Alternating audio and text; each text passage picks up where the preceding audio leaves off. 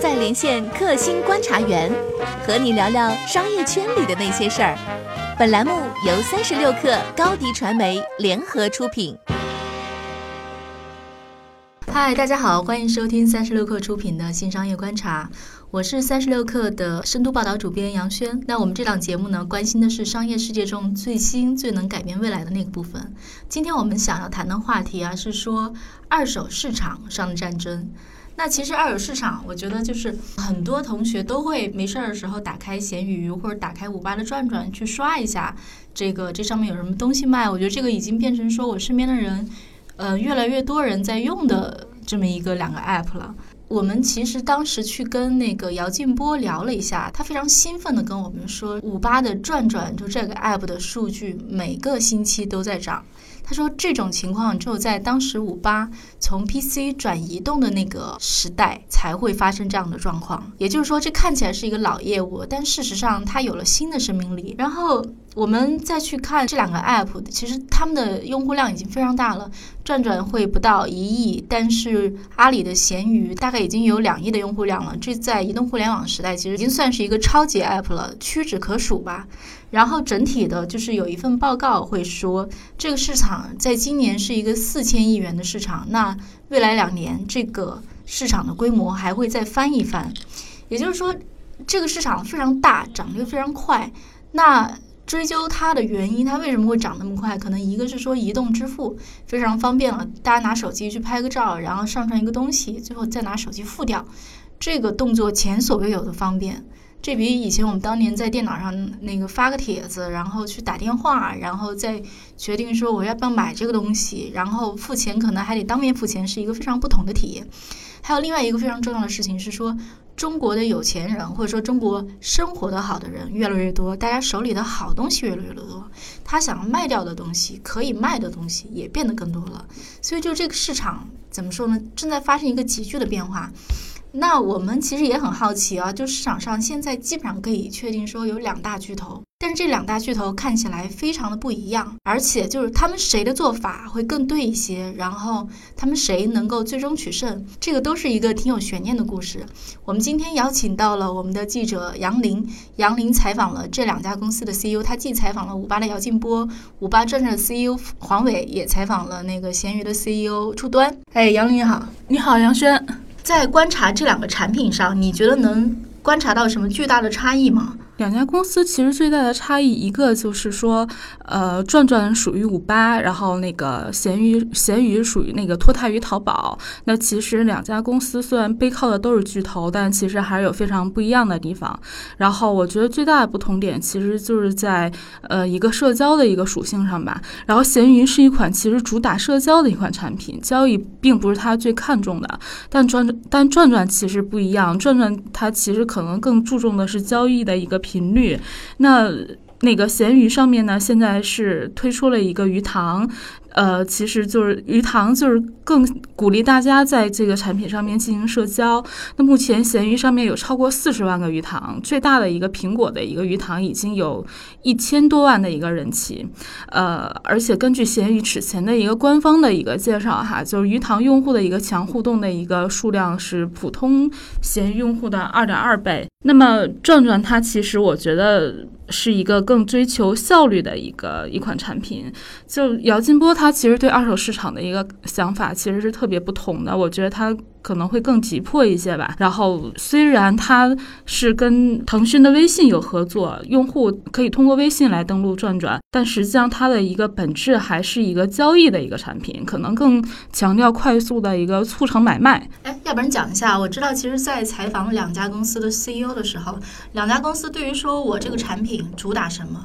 我最关心的是什么，他们的说法是非常不一样的。两家公司其实关注的点还是不是不是特别一样。我采访的过程当中也发生了一些还蛮有趣的一些细节，就是呃，闲鱼的 CEO 楚端，然后还有呃转就是五八五八的 CEO 姚劲波，其实对同一个问题的回答其实非常不一样的，甚至有互怼的这么一个环节。那比如说楚端就觉得闲鱼是一款非常奇葩的产品，对上面一些用户很奇葩，然后发布的产品也很奇葩，但是他的这个奇葩。其实更像是一个褒义词，就觉得上面其实是一个非常多样性的一个品类。那姚金波还有以及就转转的 CEO 黄伟就觉得说，我们不需要奇葩的一个产品，就是觉得说，其实二手交易就是一个快速交易的过程，而不应该去鼓励用户在上面发言很奇葩的一些东西。然后当时就我还记得有一个细节，就是我问到了黄伟，我说那你怎么看“奇葩”这个词？黄伟就说：“奇葩会是一个好的词吗？奇葩是一个很差的一个词。”他的一个想法是，闲鱼的员工的 KPI 是不是非常的重，所以把大家都逼成了这个样子。然后包括姚劲波说，转转的这个产品的页面非常的简洁，非常的小资，初端就觉得就因为你的页面非常的简洁，所以大家都不会在上面停留太多的时间。其实这种相互互怼的这种细节还蛮多的，当时。其实我觉得两家公司，它其实，在做这两个产品，都看起来都是卖二手闲置，但是思路上有一个根本性的差异。比如说，像那个五八的人，他会嫌嫌弃闲鱼，会觉得闲鱼的那个东西花花绕绕的东西太多了，对吧？那其实，嗯，闲鱼的人也会认为说，你去那么苦哈哈的去做一个二手市场，其实是很不值得的。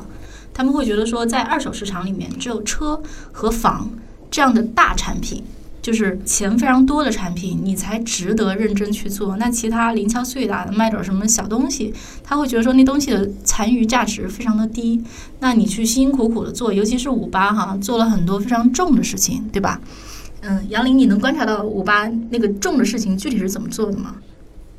就是转转，其实。大家都知道，它是从一个手机等三 C 类的产品来切入到二手市场的。它确实做的非常的重。一转转，它采取的是一个回收加寄售的这么一种很重的，类似于京东的一个模式，即由 C 端的用户议价，然后卖方卖给转转平台做质检。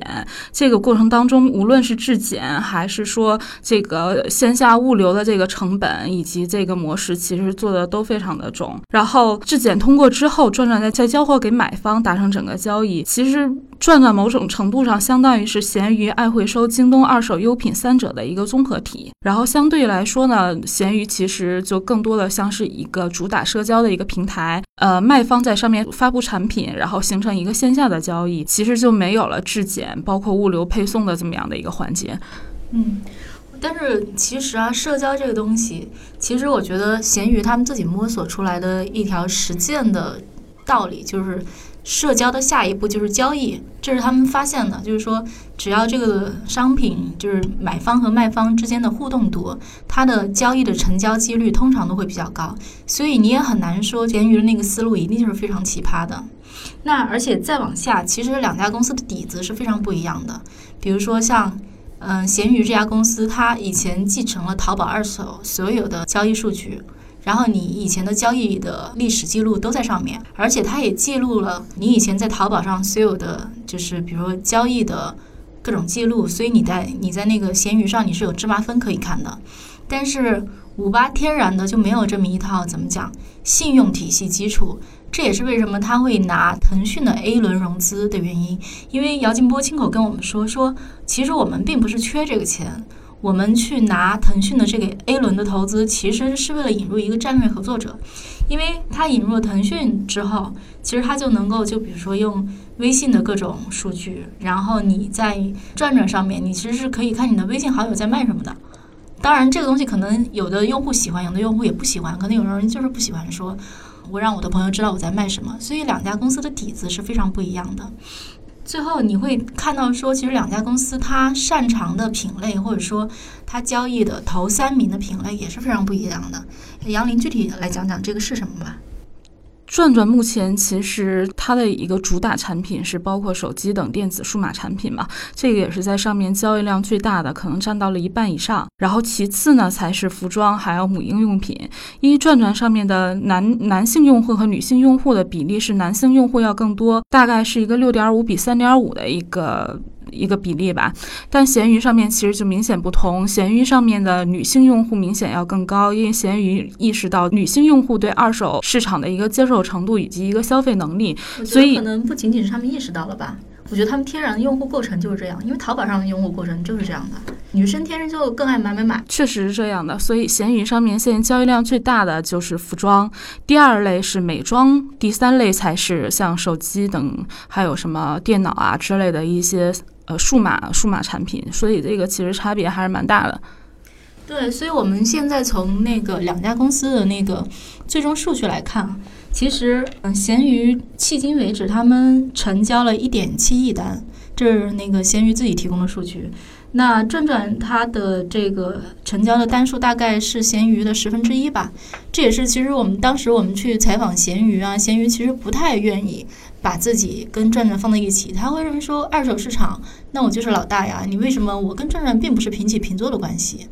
但另一方面呢，其实我们肯定是不能够小瞧五八这家公司的。其实，二手交易这个东西，从十几二十年前中国最开始有互联网的时候，其实就是五八这样的公司在做的。他已经做了非常多年，而且他们肯定是下了非常大的决心，把腾讯也拉进来，要打这场仗。那杨林，我不知道你怎么看两家公司这场仗最后的走向，以及你最关心的他们下一仗，就是接下来打仗的点是什么？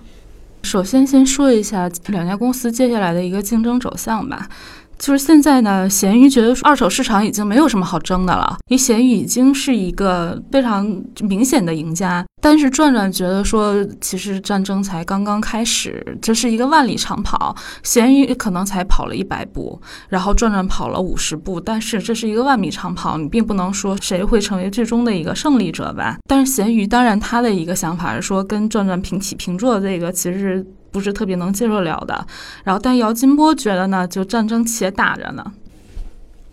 就我觉得转转现在无论是从用户数还是说它的交易品类来说，确实比闲鱼还是有一个比较大的一个差距。就像刚刚杨轩说的，其实是一个一比十的这么样的一个差距，就。转转现在其实是有焦虑的点的，如何在一个短时间之内，或者说在几年之内，能够就以十倍的一个速度追赶上闲鱼？其实我觉得这个还是很难的，尤其是它现在主打的三 C 类的品类，其实更多的吸引的是男性用户。但我们都知道，二手市场上面女性的一个消费能力是要更高的，所以我觉得转转在接下来的一段时间里面，怎么更多的吸引女性用户，以及就是说在品类上面有一个突破。性的一个发展，我觉得这个是转转其实要多去研究和考虑的一个点吧。好的，谢谢杨林。那其实啊，就是姚劲波在采访里面对我们说，他说他认为啊，这个市场上最后只有一家平台有存活下来的价值。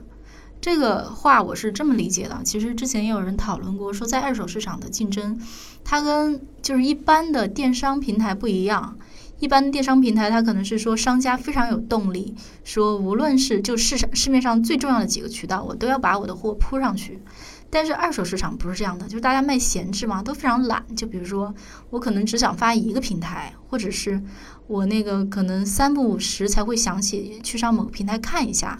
大家就并不是那种非常有动力，大家都有点懒洋洋的。那这就意味着说。当某家平台如果取得一个压倒性的优势的话，比如说我就是在这家平台上让能找到我所有想买的东西，或者这家平台上的用户交易是最活跃的，我去问了，然后买家立刻就能回复我，我真的能把这个交易促成，最后另外一家它的劣势就会越来越明显，差距会越来越大，所以这是一个跟那个一般的电商交易市场。还是挺不一样的市场，所以我们也很期待说，看下一步两家看起来都不弱、都非常有实力的公司怎么把这场仗继续打下去。好的，谢谢大家收听我们这一期的新商业观察，下一期我们不听不散。